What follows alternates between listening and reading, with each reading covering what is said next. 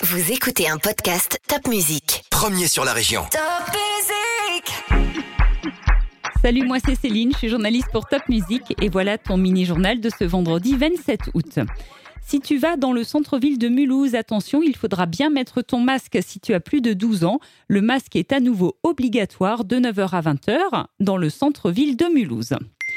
L'Afghanistan est soumis à de très grandes difficultés en ce moment en raison de l'arrivée des talibans et 150 réfugiés afghans ont donc été accueillis dans le Grand Est.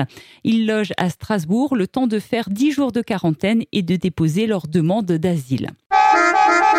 À partir de mercredi prochain, le 1er septembre, bus et trams seront gratuits à Strasbourg pour les moins de 18 ans qui vivent dans l'Eurométropole. Alors si tu vis dans l'Eurométropole, justement, n'hésite pas à faire ton abonnement auprès de la CTS. Une année noire pour le miel. La récolte est catastrophique cette année en Alsace. Un apiculteur nous raconte ce désastre dans un article que tu peux lire sur topmusic.fr. C'est la fin de l'été, peut-être que tu as remballé déjà ta piscine dans ton jardin, mais maintenant il faut penser à d'autres activités. Très en vogue, il y a les escape games. Je ne sais pas si tu en as déjà fait en Alsace.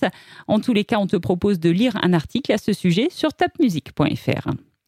À Colmar, une fresque contemporaine a été réalisée sur les murs des ateliers municipaux rue du Rhin. En tout, tu peux voir 10 œuvres de street art.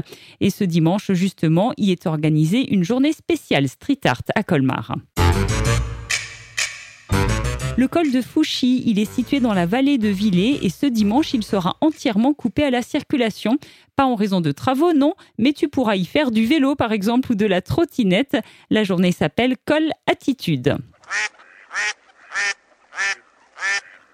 Une course insolite se prépare aussi à Célestat, c'est la grande course de canards en plastique. C'est quelque chose de vraiment très impressionnant. 5000 canards en plastique vont être jetés dans l'île le 25 septembre prochain. Et la victoire, bien sûr, au canard qui arrivera le premier sur la ligne d'arrivée. Et tant qu'on est dans les infos insolites, tu sais qu'à Vissembourg, deux amis ont voulu battre le record du monde de saute-mouton en 24 heures. Alors eux, ils ont réalisé 11 043 sauts. Ça ne suffit pas pour battre le record du monde qui est de 20 000 sauts de saute-mouton en 24 heures. Je te souhaite encore de belles vacances et n'oublie pas, jeudi prochain, c'est la rentrée scolaire.